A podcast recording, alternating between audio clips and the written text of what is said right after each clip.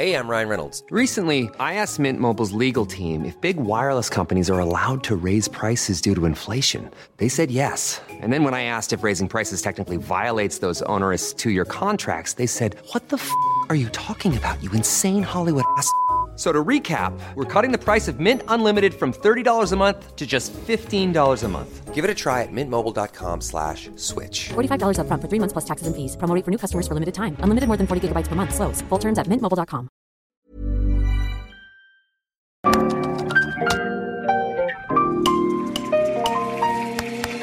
Bienvenidos a Isanaholic, el podcast que amplifica la conversación sobre la cultura de diseño y las industrias creativas a través de sus protagonistas. Soy Jorge Diego Etienne y quiero compartir contigo mi pasión por el diseño con los temas más relevantes en la actualidad y analizando objetos que han hecho historia o están marcando tendencia. Bienvenidos. Rodrigo Vázquez es diseñador industrial con sede en Guadalajara. Su principal interés ha sido colaborar en la construcción de mejores ciudades para las personas. Es por ello que fundó BKT, empresa enfocada al diseño, fabricación y comercialización de mobiliario para la ciudad, con más de 70.000 productos colocados en distintos sitios en México. El día de hoy grabamos desde la casa de José Clemente Orozco en Guadalajara, donde Jorge Diego y Rodrigo platican sobre su interés por construir una ciudad más habitable, su experiencia como paisajista, el crecimiento de BKT y su proyecto de movilidad urbana con la bicicleta como transformadora de ciudades. Bienvenidos a un episodio más de Designaholic. Eh, estamos arrancando en la temporada 3. Estoy muy emocionado porque estamos grabando en Guadalajara y estamos grabando en la casa de José Clemente Orozco, otro tapatío muy reconocido y que justamente tenemos uno de sus murales aquí atrás. Y curiosamente esta casa también eh, es obra de dos arquitectos, entre ellos está Fernando González Cortázar, entonces también es un espacio que tiene una energía y que tiene una vibra muy padre, como creo que Guadalajara en general la tiene. Y también estoy fascinado por tener conmigo el día de hoy a Rodrigo Vázquez, otra persona que ha hecho mucho por la ciudad de Guadalajara, que yo creo que tus proyectos tienen mucho que ver con esa nueva cara, con esa nueva vibra de ciudad de, eh, de Guadalajara. Y pues bienvenido, Rodrigo. Muchísimas gracias, Jorge Diego. La verdad es, como platicábamos hace un momento, un, pues un honor que me consideres. Digo, aparte de ser grandes amigos, este, a veces yo me distancio un poco de la escena del diseño como tal, pero pues tratamos de influir o estar en esa escena también de algún modo desde lo que hacemos, ¿no? Entonces, muchísimas gracias por la invitación. A ver cómo nos va. Uno con el eco y otro porque tú y yo platicamos hasta por los codos y es difícil poner ah. una pausa, ¿no? Em, pero bueno, Rodrigo, actualmente diriges BKT. Platícanos un poco de qué es BKT para nuestra audiencia. Bueno, me gusta empezar diciendo qué es BKT, ¿no? O sea, la palabra de siglas este, yo ya la asumo como tal, a veces, no te lo niego, a veces no me gustaba tanto el nombre, pero la, razón del, del, nombre es una onomatopeya de banqueta.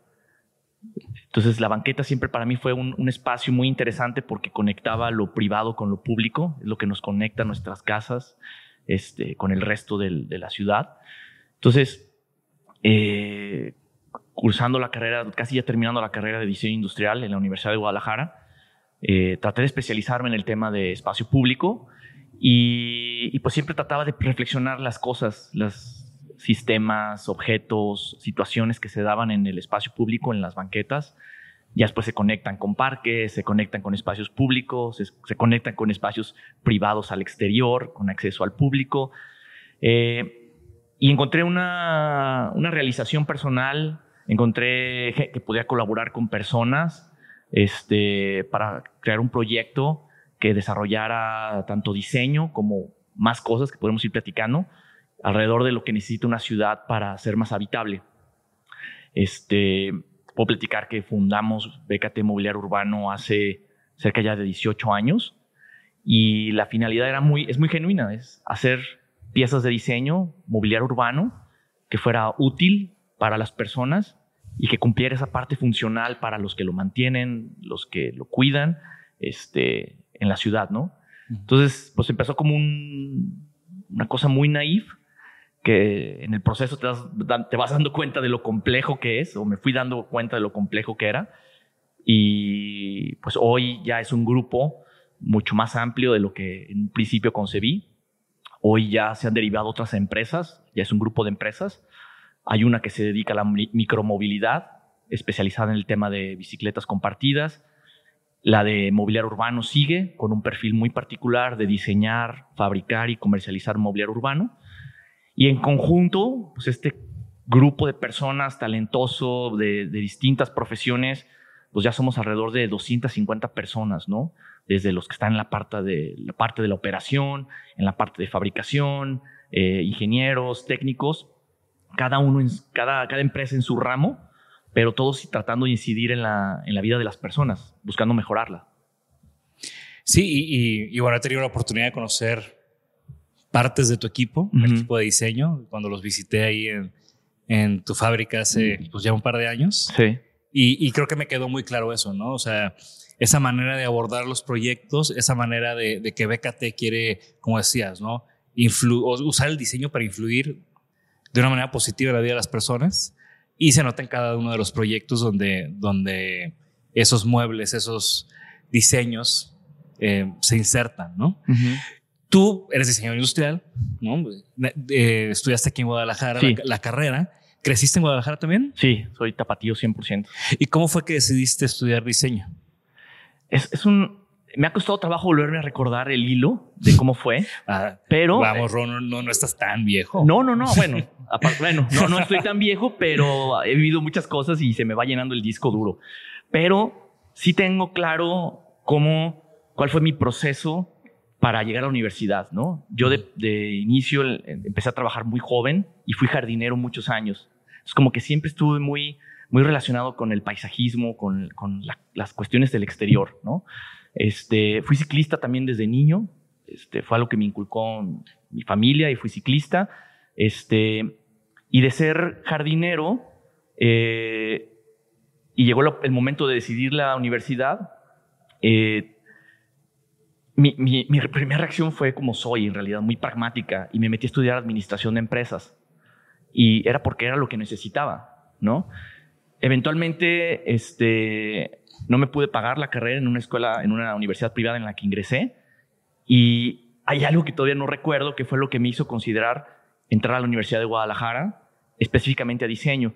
Sí tengo una influencia familiar detrás, ingenieril, este, un abuelo que tenía talleres, que tenía máquinas, que creaba, o sea, sí había un tema creativo que me, que me atraía.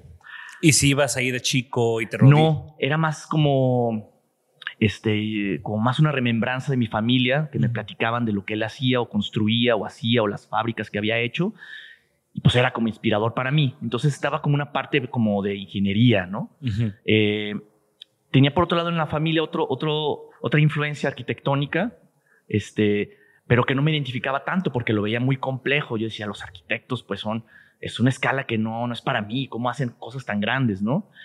Y eventualmente yo creo que fue un libro o fue algo que me hizo ver que había posibilidad de idear y resolver objetos.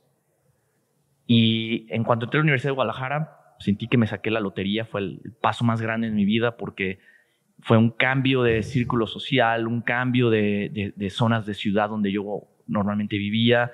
Fue un cambio, una, una catarsis en mi vida, literal. Y en el primer semestre me di cuenta que era lo que quería. Entonces disfruté cada momento en la universidad hasta el final, ¿no? O sea, fui, fui muy afortunado en, la educación que recibí. Y ya en el proceso de la universidad me llamaba la atención el espacio público y, me metía de oyente a otras, a otras clases de urbanismo y arquitectura. Y así como que fui construyendo con estos sistemas de créditos que podías cursar distintas carreras, este, clases, empecé a estructurar mi propia versión de lo que yo necesitaba, ¿no? ¿Y tuviste alguna experiencia profesional en esos primeros años, ya sea eh, durante la carrera o recién graduado? Eh, en los primeros años de la universidad seguía ya más formal algunos proyectos de paisajismo. Entonces ya empecé como a, sentir las cuestiones de contratos y, cosas así que me empezaron a enseñar el, el que quería, no quería, el cómo se debían hacer las cosas, formalizarte. Creo que desde entonces ya estoy pagando impuestos desde, desde el noventa y tantos. O sea, empecé a hacer un recuento de eso y, siempre como que quise ser muy formal y en hacer las cosas muy, muy este, estructuradas y muy bien hechas, ¿no? Desde ese tiempo. Entonces, tuve esa experiencia al principio de la universidad y después por necesidad, pues salieron algunos trabajos de, de realizar algún stand en la FIL, de la Feria del Libro, este, unas experiencias muy padres. Y después tuve la oportunidad de irme a estudiar a Holanda. Estuve en la, Design Academy un, año y medio, dos, y allá concluí la carrera. O sea, me quedé allá. Empecé como con el concepto de mi tesis y regresé a, terminar la tesis y a presentarla. ¿En qué año estuviste en Holanda? Eh, del 2002 al 2004 más o menos en ese periodo, más o menos. Pues y, era un periodo muy bueno del Design Academy. Todavía estaba Lee del Kurt al frente y tal vez ya no estaban los Drugs y los Marcel Wanders eh, involucrados, pero, pero todavía había esa energía, ¿no? Sí, Lea estaba ahí. Ella influenciaba mucho con todo el tema de, de, de cómo concebir el diseño desde la parte conceptual dejábamos, dejábamos a un lado muchísimo el, eso me influenció mucho, el, el, diseño no importaba, el, como tal, la forma, ¿no? este, los resultados a veces eran editoriales, a veces eran videos. Yo estaba en un área que se llamaba Men and Public Space y, te, enseñaban, a que el resultado no necesariamente era un objeto. este, entonces eso como que retaba mucho la creatividad y la colaboración y reflexionar sobre cómo solucionar los problemas de, de la ciudad. Claro. ¿Quién, quién está encabezando ese programa? Eh, o, algún maestro que te haya, o sea, que, que, recuerdes que haya tenido como un impacto en ti. No, ahorita, ahorita no, tengo, no tengo memoria de, de, algún maestro que me haya influenciado. Este...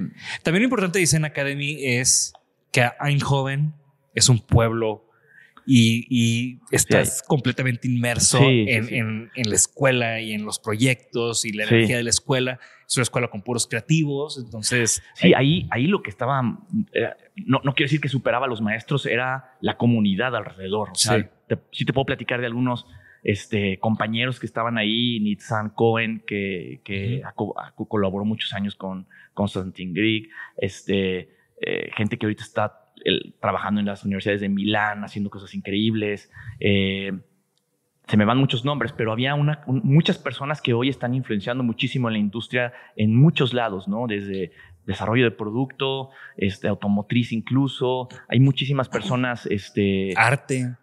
Yo, yo estuve, yo trabajé en Holanda en el 2008 y me tocó ir al Graduate Show en octubre en Ámsterdam. o sea, estaba en Ámsterdam y fui a Eindhoven al Graduate Show de Design Academy. Y, y sí, o sea, es punto de aparte. O sea, eh, el programa, sobre todo en esos años, era punto de aparte. Y qué padre. Yo no sabía que habías estudiado en Eindhoven hasta que hice mi, mi research de, para este episodio. Y, y, esa experiencia transformativa, no te quedaste en Europa. No. O sea, querías regresar y querías hacer cosas aquí. Sí, cuando, cuando estaba terminando ya el programa, este, salió una oportunidad de trabajar en Amsterdam con un arquitecto y la tomé por el hecho de poder vivir otro, otro periodo ahí y me ayudó también como a estructurar mi mente de qué quería hacer, ¿no? Y pues obviamente empecé a reflexionar mis, mis posibilidades de quedarme este, en Europa o regresar con muchísimas ganas de lo que podía aportar, ¿no? Fue una reconexión para mí con el, con el tema de la movilidad o sea, me, me volvió a, o sea, yo andaba mucho en bici de niño, dejé de usarla circunstancialmente por alguna razón en un periodo de la vida y volví a usarla masivamente en, en Holanda. Claro, Entonces, Holanda es un es la bicicleta sobre el carro, sobre el peatón inclusive, o sea. Es, otra, es otro, pero es muy curioso porque es algo que empezó a ocurrir en los 70s. O sea, no eran tantos años de los 70s a los 2000s de que ocurrió un cambio, ¿no? Entonces yo como que contaba mis, mis tiempos, mis posibilidades, ya sabes que tengo más que aportar a México, a mi, a mi comunidad, a mi ciudad, que lo que me pueda quedar aquí, porque también es pues Holanda y Ámsterdam y las posibilidades de ahí, pues eran trabajos súper sofisticados que no me llenaban. O sea, como que ya había aprendido lo suficiente, me había inspirado lo suficiente y, y me sentí con el, en el momento correcto de regresar a aportar más a, a Guadalajara, a las ciudades de acá. ¿Y cuál fue tu primer paso al regresar? Encontrar trabajo. no, no, no pude como obviamente entrar directamente a algo de, una empresa de mobiliario urbano, no existía. El diseño seguía siendo un tema como para desarrollo de stands. O sea, era una escena muy compleja todavía en ese tiempo para el Sí. diseño y más el diseño industrial, ¿no? Entonces, eh, tuve un gran maestro, que este sí es uno de mis mejores maestros de la vida, Matías Medina. Él pues me enseñó el, el oficio del diseño, casi puedo decirlo. Obviamente aprendí mucho en la escuela, pero Matías pues fue un gran maestro para mí y él me invitó a colaborar en su, en su proyecto. Este, y a partir de ese proyecto que me sumo, pues yo como que empiezo también a incubar mi, mi propio proyecto de algún día tener una marca de, de mobiliario urbano. Entonces empieza la incubación y poco a poco los proyectos que empezaban como a ser muy enfocados, yo me encargaba de ellos en el proyecto de Matías y así fuimos este, desarrollándonos hasta que llegó un momento que bien naturalmente tomé yo mi rumbo y de ahí nació ya con un equipo y empezó Bécate Mobiliario. Y esa primera eh, iteración de, de BKT, ¿eras tú? Eh, ¿Y cuánta gente? ¿O cómo empezó? Era ¿Cómo, cómo- cómo es esa, ese, ese arranque. ese arranque de, de cochera, ¿no? Que en Sí. Estados Unidos es común que sea en la cochera. ¿Para ti cómo fue ese arranque? Pues mira, fue en un espacio increíble, en este, en este espacio en, en la colonia Seattle, en, en Guadalajara, en Zapopan. Un área, era una oficina, pues no era ni siquiera un garage, era un, era un huerto súper a toda madre de, de- con arbolitos, una oficina muy enfocada en desarrollo de producto. Y, y ahí se empezó a sumar un equipo que hoy están en, en- todavía en la empresa. Órale. Se sumó al equipo en su momento eh, Mario Delgado, que hoy es socio de otra parte de la empresa, del, del grupo que es BKT Bici Pública. Este, él es diseñador industrial, con, se especializó mucho en el tema de ciclismo urbano y después él migró a esa otra empresa. Eh, también eh, estuvo en el equipo Diego Briseño, también diseñador industrial, que hoy es el gerente general de BKT Mobiliario Urbano. Eh, Claudia Volcán también es diseñadora, egresada de la Universidad de Guadalajara y hoy también es parte del equipo pues, importante que lleva temas muy importantes en la empresa.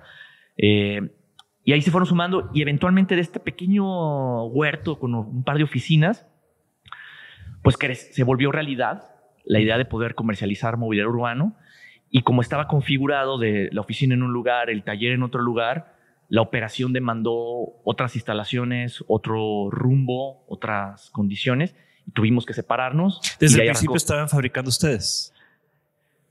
Fabricábamos unas partes, integrábamos, pero teníamos que maquilar fuera. Claro. O sea, había una maquila obvia de ciertas cosas muy complejas fuera. Este, y en, el- en un taller muy pequeño integrábamos o desarrollábamos el prototipado.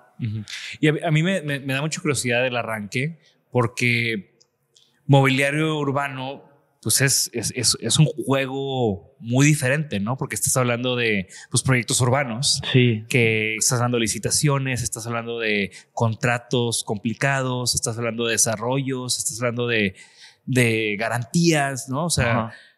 un diseñador, quieras o no, y, y no, no por minimizar a nadie, pero pues eres un diseñador y quieres hacer mobiliario de residencial, pues te haces una silla en un taller y vas y la muestras y, y haces dos o tres o cuatro, ¿no?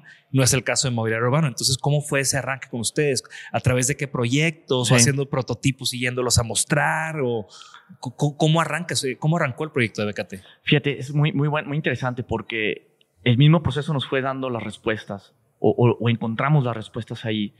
Eh, como diseñador industrial o diseñador, precisamente desarrollas un producto y se te olvida el costo del desarrollo, que, es, que va implícito en tu, en tu venta. Tú dices, oye, me compraron 20, 20 bancas, ¿no? Entonces, el desarrollar esas 20 bancas te costó un dineral en tiempo, esfuerzo, prototipado, pruebas. Y, y lo que nos dimos cuenta es que, o lo que ahí percibí es que ese esfuerzo tomaba sentido si lo, o ese esfuerzo se, se podía monetizar si lo volvíamos a vender esas bancas en otro lugar, ¿no? Entonces, ahí fue donde decidimos, ¿sabes qué? Este producto necesitamos patent registrarlo y volverlo a vender. Entonces ahí es donde empiezas a pensar ya más como empresa que tiene un componente que es el diseño, ¿no? Y, fue muy naif, como cualquier este, emprendimiento, ¿no? O sea, el, desarrollo de producto iba orientado y, es un esfuerzo al usuario, al- no al mercado o no a la realidad, ¿no? El- en ese momento en las ciudades, o por lo menos aquí en Guadalajara, no existían presupuestos para mobiliario urbano, no existía una empresa de mobiliario urbano como tal, existían personas que veían revistas que les daba un arquitecto o un proyectista oye, cópiame esto y ponlo ahí. O compraban botes de 200 litros o copiaban las bancas americanas con una forma X y era lo que se llenaban los parques. Entonces tú veías un, un mobiliario urbano este, súper homogéneo, todo muy parecido, pero muy feo, sin ningún significado. O sea, se había perdido lo que había de ornamento en el pasado por un periodo horrible de, piezas que eran por satisfacer un, proyecto, ¿no? Y ahí encontramos ese nicho de oportunidad de, de, llegar con una banca que no respondía a un mercado, porque si hubiéramos hecho un estudio de mercado como se debía hacer, pues el mercado costaban mil pesos y nuestras bancas costaban diez veces eso. Entonces te llegabas a, cualquier proyecto y, te decían, estás loco, nadie te va a comprar eso porque pues se sale del presupuesto, nadie lo tiene presupuestado, ideado. Creo que era eso, ¿no? Ni siquiera había un presupuesto. No había un presupuesto, no, no, no había un contexto donde cupiera nuestra idea. Entonces tuvimos que picar piedra, tuvimos productos, objetos bien simbólicos con los que podíamos fabricar, con lo que podíamos transformar, con lo que había de recursos, tratamos de darle mucho significado a nuestros productos y diciendo, pues bueno, no voy a vender cientos ni decenas, voy a vender un par. Y hubo que regalar un par, hubo que nos vieran la cara muchas veces. Este, fue difícil argumentar que, que una pieza de diseño no significa que sea cara, sino que era que estaba pensada y bien hecha y que aquí estábamos para responder, llámese garantías si algo salía mal, cosa que nadie hacía con el resto de los productos que ponían en nuestras ciudades. Entonces tomó tiempo, tomó años. Tomó años este, tomar una posición, este, que se vieran los productos en la calle, que tenían un, sentido, que la gente los usaba. Y eventualmente ya hay un presupuesto, hoy ya es otra la realidad, afortunadamente ya hay más empresas y, aparte, es una realidad. Y, también hoy en día, digo, lo hemos visto como los gobiernos han apostado a transformar las ciudades, han apostado a generar espacios públicos y, dentro de eso, el mobiliario urbano es como el cherry on top, ¿no? O sea, es, está padre el parque, pero también tiene, o sea, el detalle. O sea, creo que el mobiliario urbano es el, el, lujo del detalle. Exacto. De un espacio público. Y también es la experiencia de las personas. Porque. Es el contacto directo. Es el, es el, contacto directo. O sea, Las personas sienten un espacio en su arbolado, en sus texturas de pisos, su, su, su paisajismo pero eventualmente se van a recargar en algún lugar, van a apreciar el espacio desde un lugar, este, van a dejar su vehículo en algún lugar y, esa interacción se traduce en ciertos objetos que son muy particulares porque no, no hay un usuario definido. O sea, esa es una de las complejidades del, diseño, del diseño industrial enfocado en mobiliario urbano, porque tienes que considerar que el niño se va a sentar, que el viejo se va a recostar, y que alguien lo va a repintar. Y, no hay una definición precisa de, todo esto. Podemos ser cualquiera, ¿no? Entonces, eso tratas de traducirlo en criterios de diseño eh, que a veces resultan y a veces generas un aprendizaje. Que ¿no? era un poco de, lo que te quería preguntar ahora, de, hay un proceso BKT, hay una manera de, en que BKT eh, aborda los proyectos? O sea, ¿cómo, haces lo que haces? Eh, hay, procesos que son muy orgánicos, eh, que rebotan de otras inercias, pero todo tiene que pasar por un, mínimo, por un proceso, ¿no? O sea, aunque sea un rebote, ¿sabes qué? Tenemos estas semanas para resolver esto, no hay tanto tiempo de estudio, aplicamos aprendizajes que hemos ganado con el tiempo. Sí, sí, sí llevamos un proceso, ¿no? O sea, llevamos un proceso eh, y más ahorita que estamos ya con una agenda ambiental en la empresa donde perseguimos objetivos muy claros de ser más sustentables y reducir nuestra huella. Eh, sí tenemos un proceso donde analizamos desde los materiales, la elección de los materiales, la manera de concebir las piezas que afectan en, el, en la forma en que los tenemos en inventario, la forma en que, la forma en que los mandamos, la forma en que los instalamos y la forma en que lo usan. Y ese método pues se traduce obviamente en, una serie de cosas que eh, el diseño tiene que pasar por un proceso creativo, obviamente. Eh, hacemos pruebas, es una de las ventajas que tenemos en la planta, que tenemos maquinaria para hacer pruebas rápidas. hacemos un prototipado rápido, regresamos a la etapa de, de búsqueda. Después vienen etapas que son muy especiales, como de acabados o terminados, que te pueden regresar hasta el principio si la pieza no te permitía eso. Y eventualmente respondes ya sea a un proyecto o a una prueba de ácido, de lanzar un producto, este, empezar a medirlo.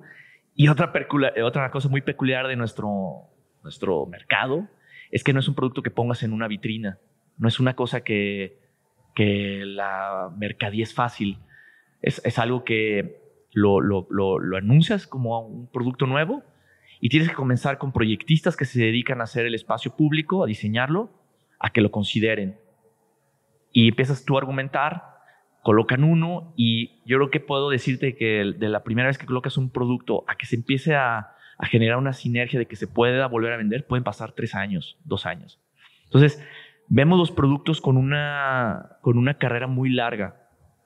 Y algo que hemos descubierto es que, pues bueno, pusiste eh, unas bancas en un parque en Guadalajara y ahora te las piden en, en otra región del país y reaccionan diferente al clima.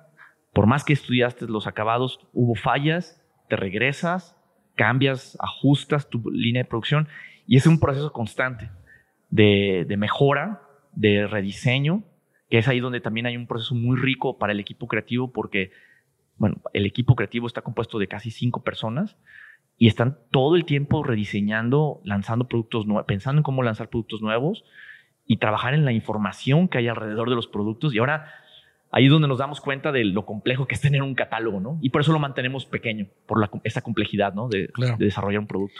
Pequeño, pero como tú dices, ¿no? O sea, son productos que llevan muchos años, muchas pruebas, muchas iteraciones y también muchos premios.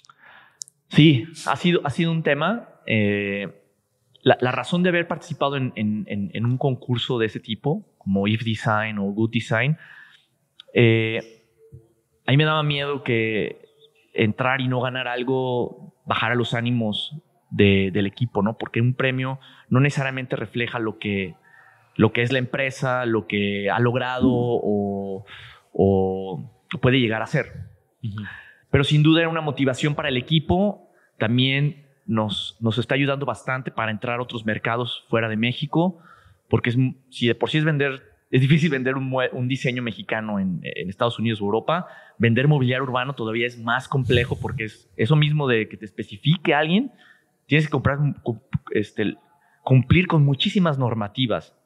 Y si los cumples, pues bueno, el diseño tiene que convencer a un, a un proyectista americano que son muy especiales.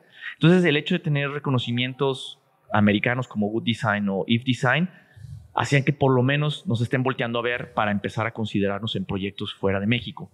Entonces, era, era como un, una parte estratégica entrar a estos proyectos, medirnos si, teníamos esa, ese ancho de, de posibilidad y también este, el equipo, pues también fue una gran cosa para el equipo, ¿no? Y creo que todo, o sea, una de las cosas que yo siempre he admirado de, de BKT es, es eso, ¿no? Es creo que tienen unos estándares muy altos y creo que las cosas, o sea, hay cosas negativas y positivas que se pueden adjudicar cuando le pones lo mexicano al diseño en un panorama internacional, o sea, siendo crudos y reales, ¿no?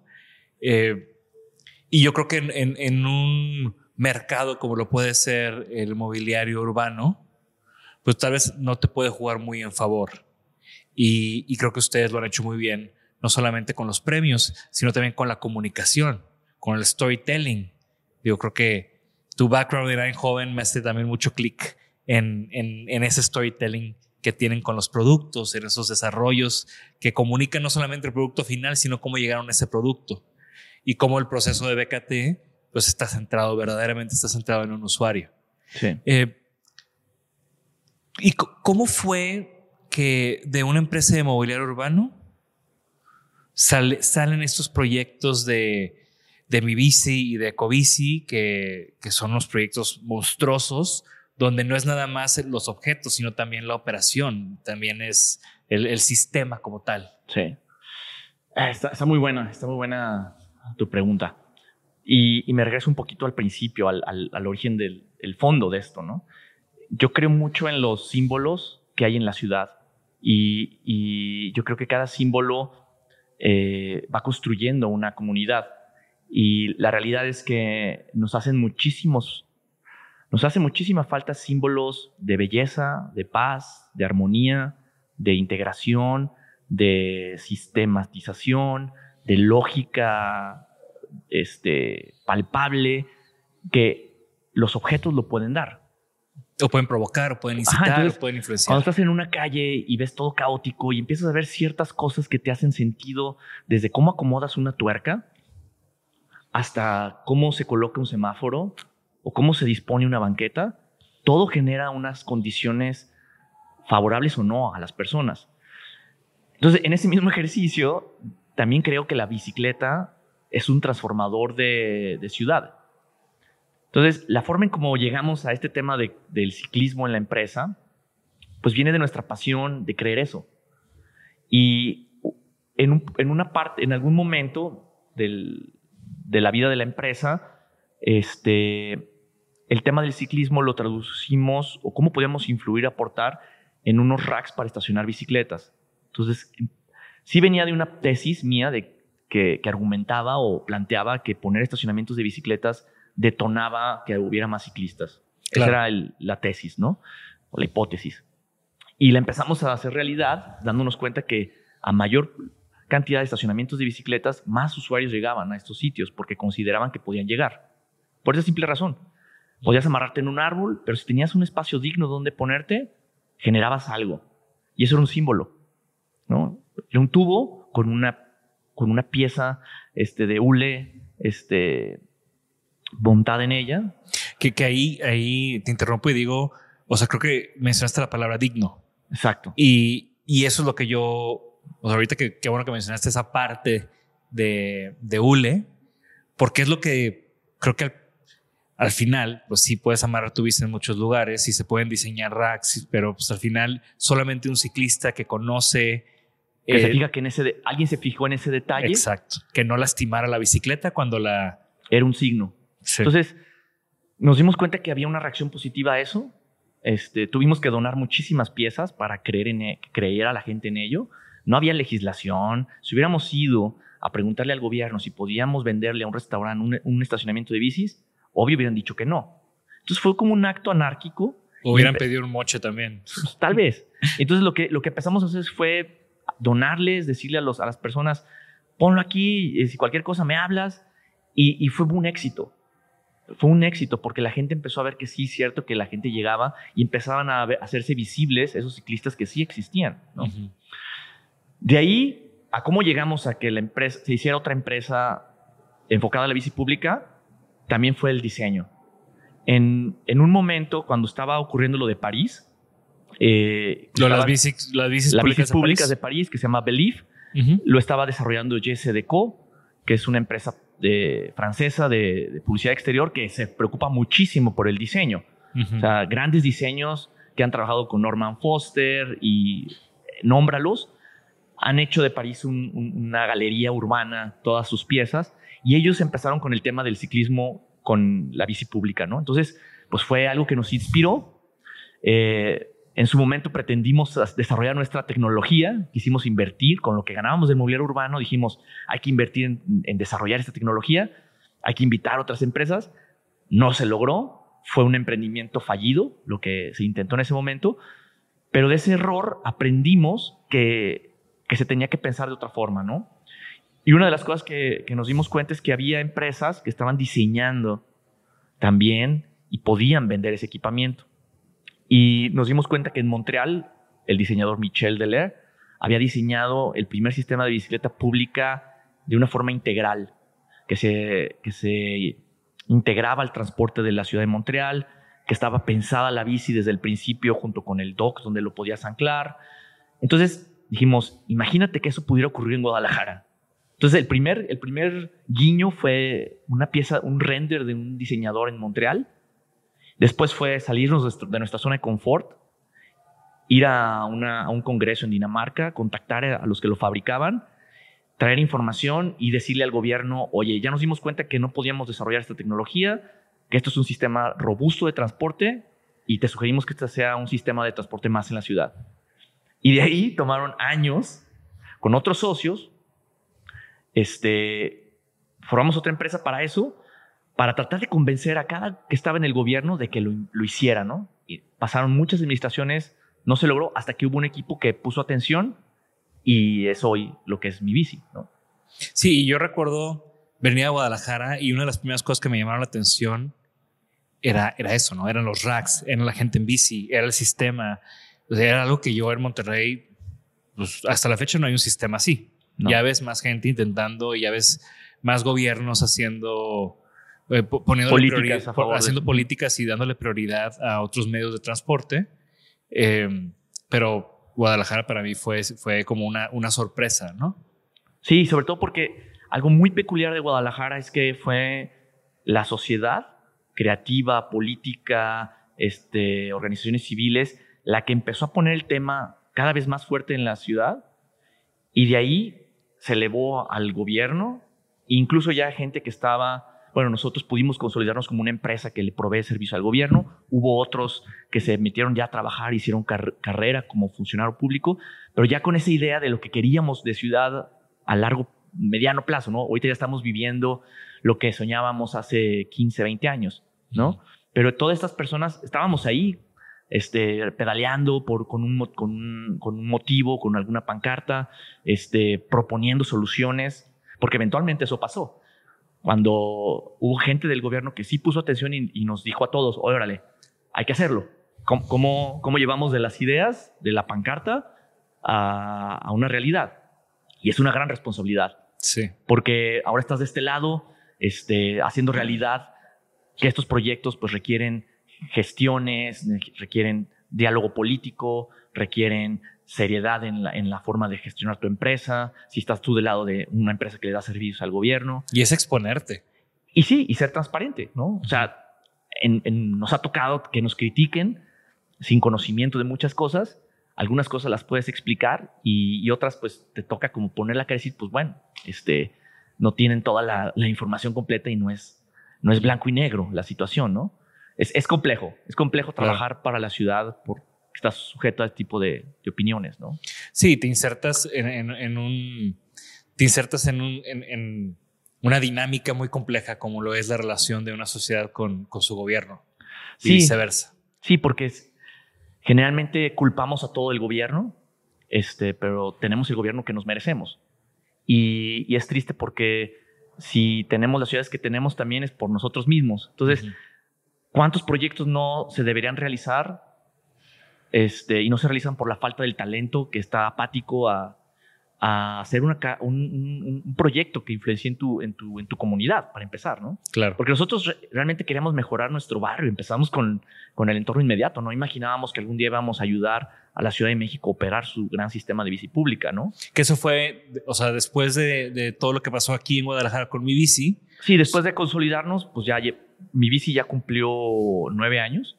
Este, y el proyecto en Ciudad de México arrancó hace un año. Entonces, fue un- la, la Ciudad de México quería cambiar su tecnología, el operador, y, y hubo una licitación internacional que fue muy, muy, de muchos, mucho tiempo, muchos meses duró, y finalmente re- resultamos ganadores en conjunto con un consorcio. Nos encargamos nosotros de la operación, otra tecnología, la tecnología es Lyft, es una empresa americana, y otro socio que es 5M2, Grupo Expansión, que es el inversionista. Entonces es un consorcio que se, que se encarga de darle el servicio a la ciudad y a la ciudadanía. ¿no? Wow, pero creo que eso es una. O sea, primero haber ganado ese proyecto, pues habla muy bien de ustedes. Y segundo, que lo estén haciendo, pues también es, es un gran reto, ¿no? Es la Ciudad de México, o sea, es un.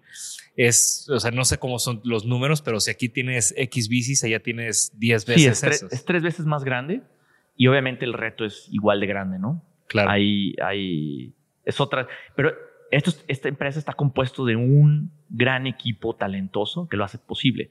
O sea, es, un equipo gigante con distintas áreas operativas, de análisis de datos. Hay muchísimas personas involucradas para que un proyecto de ese tipo se haga realidad. Y creo que ahí es donde yo me siento muy cómodo. Ya aquí abriendo la honestidad, diciéndote, me ha sido un reto para mí en lo personal cuando platico de estas cosas de sistemas y luego digo, bueno, ¿dónde quedó el diseño? ¿no? ¿Dónde, dónde, dónde está mi, mi parte, mi core? O, ¿Cuál era mi core? ¿no? ¿Era Ujú. ser jardinero? ¿Era este, hablar de sistemas de bicicleta pública? Y, y sí te puedo decir que el diseño industrial o el diseño, lo puedo como enfocar ahí, sigue siendo una, un lugar donde, donde encuentro mucha paz porque influencia en muchas partes de, de la empresa. Claro. Porque desde cómo se ve la, la señalética de dentro de la empresa me preocupa y, y hay gente que se preocupa y "Ay, hay que trabajar en eso, hay que hacerlo.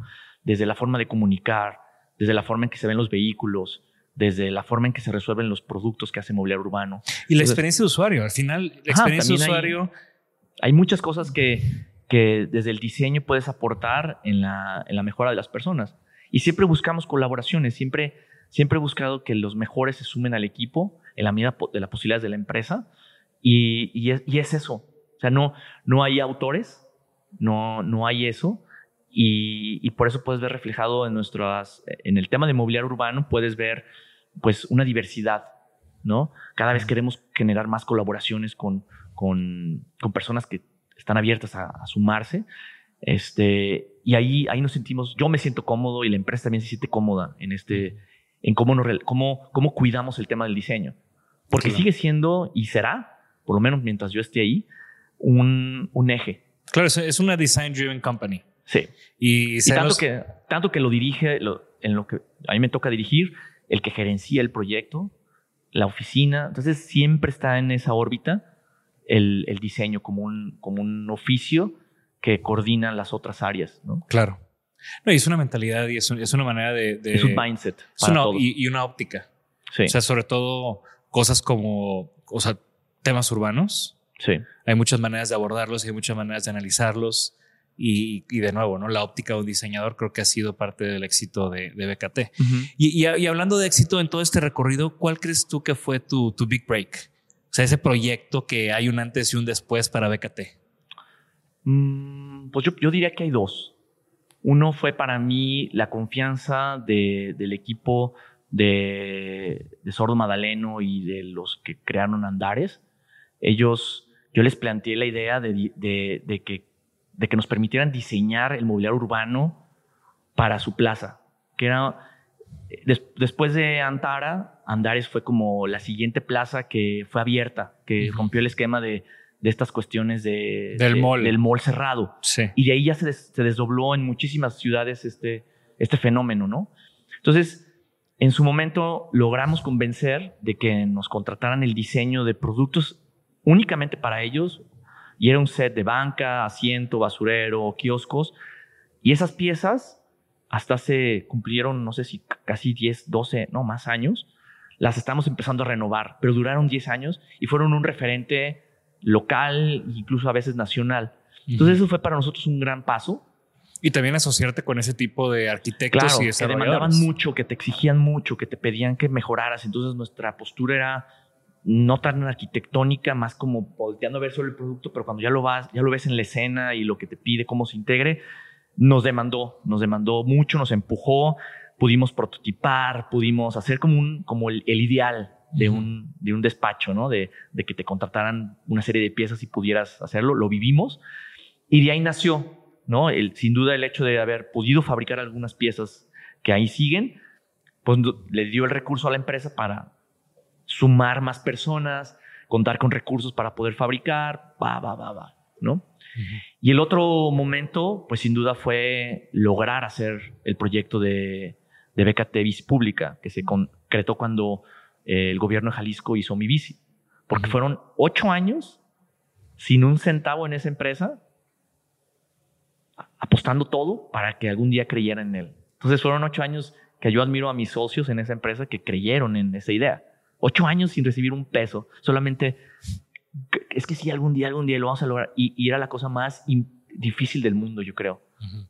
Y cuando se logra fue como increíble, porque fue un antes y después para la ciudad, para nosotros, para muchas cosas, ¿no?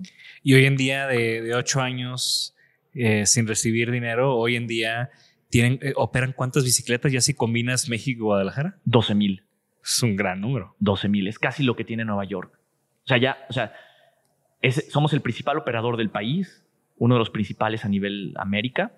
Este, entonces, sí, ya es una cosa seria, ¿no? Es una cosa seria la cantidad de familias que viven de este proyecto. ¿no? Cambiando un poco el tema, eh, por lo general no me acuerdo cuando, cuando, o sea, siempre le pregunto a mis invitados cómo nos conocimos. Por lo general no me acuerdo, pero contigo me acuerdo perfecto, que fue justo en el teatro. Ya, sí, Después cierto. diste una conferencia o El teatro de Gollado. el Cordero de Gollado, a través de Casim nos Sí. conocimos y justo diste esta conferencia y, y, y, y- y de nuevo fue una admiración instantánea. Eh, eh, todo este trabajo, todo este labor y, y toda esta manera de, o sea, al final es como el ideal de cualquier diseñador, ¿no? Es tener un impacto masivo en la gente a través de, de buenos productos, ¿no? Y todavía recuerdo ahí en el backstage eh, platicar contigo y que nos presentaran y a partir de ahí pues nos hemos seguido topando y juntando y demás y, y, y me ha tocado ver, pues eso no fue hace tanto, va a haber sido hace unos 5 o 6 años, Ujú. pero también me ha tocado ver cómo en estos 5 o 6 años también tu proyecto pues cada vez va evolucionando y va creciendo, ¿no? La publicación que, que tuvieron recientemente, que, que hiciste recientemente, Bueno, estamos por sacarla. La segunda. la segunda. La Por eso, la- segunda. la, La primera, primera. publicación, eh, de nuevo hablando del storytelling, hablando de, de cómo, cómo you own your brand, ¿no? Ujú. O sea, y la proyectas y cuentas la historia y, y no es cualquier folleto, ¿no? Es, no es cualquier catálogo, es, es, es una referencia, ¿no? Yo la tengo y la veo y la consulto en, en- en ocasiones y es, creo que va mucho con esa mentalidad tuya de, de aportar. O sea, no solamente te voy a dar un catálogo mío, te voy a aportar. Aquí hay un contenido, aquí hay una investigación, una información que, que va a hacer que este no sea- solamente sea un catálogo, sino que sea algo de, de referencia, ¿no? Y, y lo veo, en- su- subsecuentemente lo veo, lo, lo veo en, en muchos de tus proyectos y, y cómo abordan eh, las cosas en BKT. Eh, en todo este camino, Ro, ¿qué has aprendido? ¿Qué te gustaría compartir con nuestra audiencia? ¿Algún consejo, algún aprendizaje? Ay, es, buen, es buen tema. Sabes que eh, asumiendo que la audiencia es cualquier persona, no, Sí. no, no, no puedo dirigirme en algo.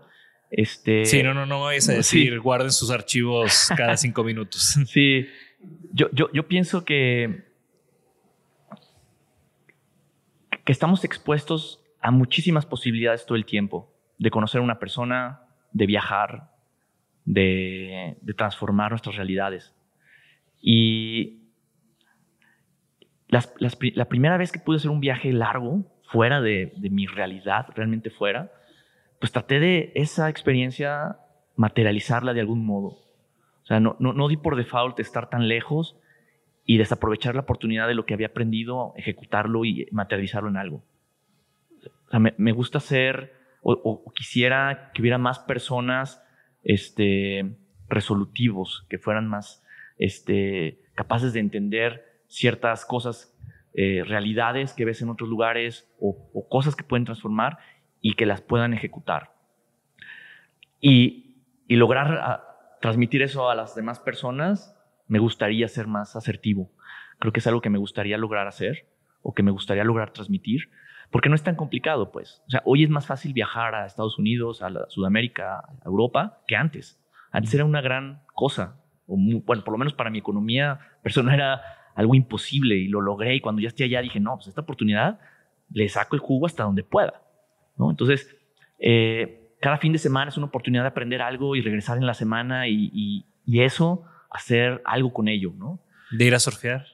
Sí, o sea, cual- cualquier cosa te puede ayudar a transformarte a ti y a, y a transformar a la vida de los demás, ¿no? Y el diseño sí transforma la vida de las personas. Desde los objetos de, or- cotidianos hasta el transporte público donde circulas, ¿no? Entonces, el impacto que tenemos en, en los demás es igual de importante. Si lo haces con una persona, si lo haces con miles este, lo, veo de la misma dimensión, pues. O sea, veo la, misma relevancia que el reposabrazos de tu banca esté en la posición adecuada, esté cómoda, esté bella, como la, la interfase del sistema de bici pública sea una gran experiencia y la gente quiera volver a usar su bici y, se inspire a usar más la bici y se voltee a ver con la persona de al lado cuando esté en un alto y llegue a un cruce y se dé cuenta que por ahí pasan los peatones y se cruzan las miradas. Todo eso, todo eso es resultado del diseño. No es... No, es al azar. Ajá, no, es, no hay un azar. O sea, sí hay, un, hay una cosa que puede ser influenciada por, nuestra, por nuestro oficio. Claro. Y con todos estos logros, que estoy seguro que todavía faltan muchos y, que son constantes, ¿tienes algún sueño? Sabes que en esta etapa es, estoy en una etapa muy compleja porque empiezas a tener tanta colaboración, empiezas a ver tantos talentos que, tu, que mi aportación se va reduciendo a ciertos puntos estratégicos. Y es un gran reto para mí en este momento eh, reinventar mi, forma de aportar a estos equipos, porque emprendes sí o sí, te haces administrador, aprendes Excel, aprendes las cosas que necesitas para funcionar y luego eventualmente no eres el mejor en eso. O sea, tu, capacitación, tu pasión o todo no está ahí. Entonces, cada vez soy menos este, el indicado para dirigir ciertas cosas. Eh, estoy en un proceso también como de búsqueda donde puedo aportar más, donde puedo imaginar más escenarios, más futuros, este, y que me motive a mí también, ¿no? Porque en todos mis proyectos, el dinero nunca ha sido una motivación. Si bien construyo empresas que generan rendimiento para que funcionen, eso es una cosa. Pero mi vida personal o mi relación con las empresas, que es muy estrecha, no está relacionada en base al, a lo económico, está relacionado en que sean este, sustentables, que sean sustentables en materia de ambiental, que sean sustentables económicamente. Y eso es lo que me apasiona, ¿no? Este, entonces ahorita estoy en un proceso, en un proceso nuevo de, de admirar los talentos que hay en la empresa, de, de aprender cosas nuevas y de, y de buscar cómo este proyecto que siga caminando siga influenciando a, a sus comunidades donde está. Y buscar, buscar nuevos sueños entonces. Sí, creo que, creo que ahorita no te puedo decir cuál es el sueño, porque estoy viéndolos. O sea, hay muchas cosas que estoy viendo y las cosas que soñé hace tiempo las estoy viendo. Entonces ahorita estoy como eh, padeciéndolas, disfrutándolas, eh, asumiendo la responsabilidad de ellas. Y en esa nube estoy tratando de pensar en, bueno, ok, es esto y qué sigue, ¿no? Porque pues no va a ser siempre así. Tampoco me la ser como el, el estresado o, el, o el, el, el, que persiga rendimientos, ¿no? O sea, creo que mi capacidad y mi, mi está en otro lado, ¿no? También. Claro. Excelente. Entonces, em, para empezar a cerrar, un par de preguntas breves que que, que, que le hago a todos los invitados. ¿Tienes algún objeto favorito? Ah, es una, es una buena pregunta. Este. Sí, tengo un. es muy particular porque es, un pequeño bote de cristal donde deposito ciertas semillas de árboles que me gustan. Entonces, eso como que siempre me ha conectado con, con mi raíz, que es el jardinero, el paisajismo. Entonces, en mi cajonero tengo ahí un pedacito que es como muy como de botica. Entonces cuando veo un árbol que me gusta y la semilla cabe en, esa, en ese bote, la tomo y siempre voy echando una semilla ahí. ¿Y desde cuándo lo tienes? Eh, como desde hace unos ocho años, ocho o nueve años. Entonces ahí tengo ese, ese objeto que es como, y generalmente eh, abro muy seguido ese cajón para sacar algo y siempre lo veo. Entonces como que tal vez ese objeto este, es muy significativo, muy significativo para mí, para mi origen y, y por lo que es, ¿no? El paisajismo siempre presente. Sí, de algún modo sigue siendo un, tema. Me encanta. Y bueno, ¿tienes alguna recomendación para nuestra audiencia? ¿Algún libro, podcast, música, película, lo que sea que, que te esté llamando la atención o que te haya volado la cabeza recientemente? Eh, sí, este, sigo mucho un, un blog que se llama Street Blog que publican muchas cosas de, ciudad. Es un, blog americano. Este, Crowdbean es un grupo de música que, me pone en paz y los pies en la, en la tierra y a veces la cabeza en el cielo. este, libros me cuesta mucho trabajo. No, no, solo, soy más de, reportajes, de, de, lectura rápida. Este,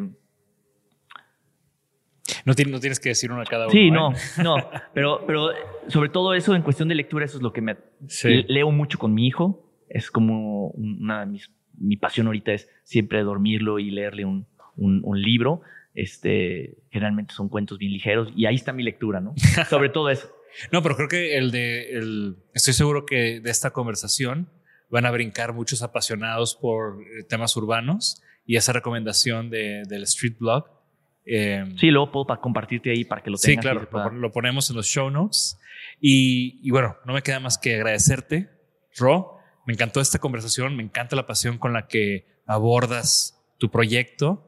Y, de nuevo, creo que eh, para mí es, es muy significativo ver diseñadores haciendo las cosas tan bien como tú siempre las has hecho y como tus empresas lo han hecho.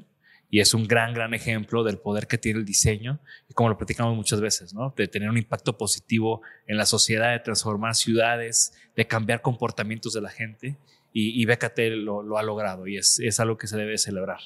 No, pues gracias. Gracias y pues bueno, eso se lo extiendo a todo el equipote que hay detrás, ¿no? Claro. Eh, ellos son los que se preocupan de esos detalles, de, de materializar estas visiones, esta visión de la que hemos Ujú. hablado.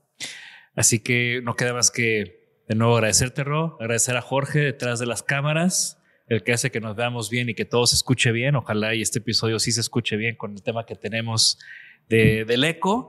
Eh, gracias también a Casim que, que facilitó estar en este gran, gran espacio de la casa de José Clemente Orozco aquí en Guadalajara. Y de nuevo, eh, estén pendientes de nuestras redes sociales, eh, de nuestro canal de YouTube, comenten, conocen los productos de BKT, han interactuado con ellos. Los productos están por todo México, entonces estoy seguro que si se meten ahorita y ven las redes de BKT, van a encontrar algún producto que seguro ya usaron en algún espacio público, donde sea que nos escuchen y que nos vean. Así que comenten. Estoy seguro que Rob va a estar pendiente de, de esos Seguro. comentarios y si no, yo te los mando. Esto fue Isanaholic. Estamos en la temporada 3. Eh, hasta la próxima.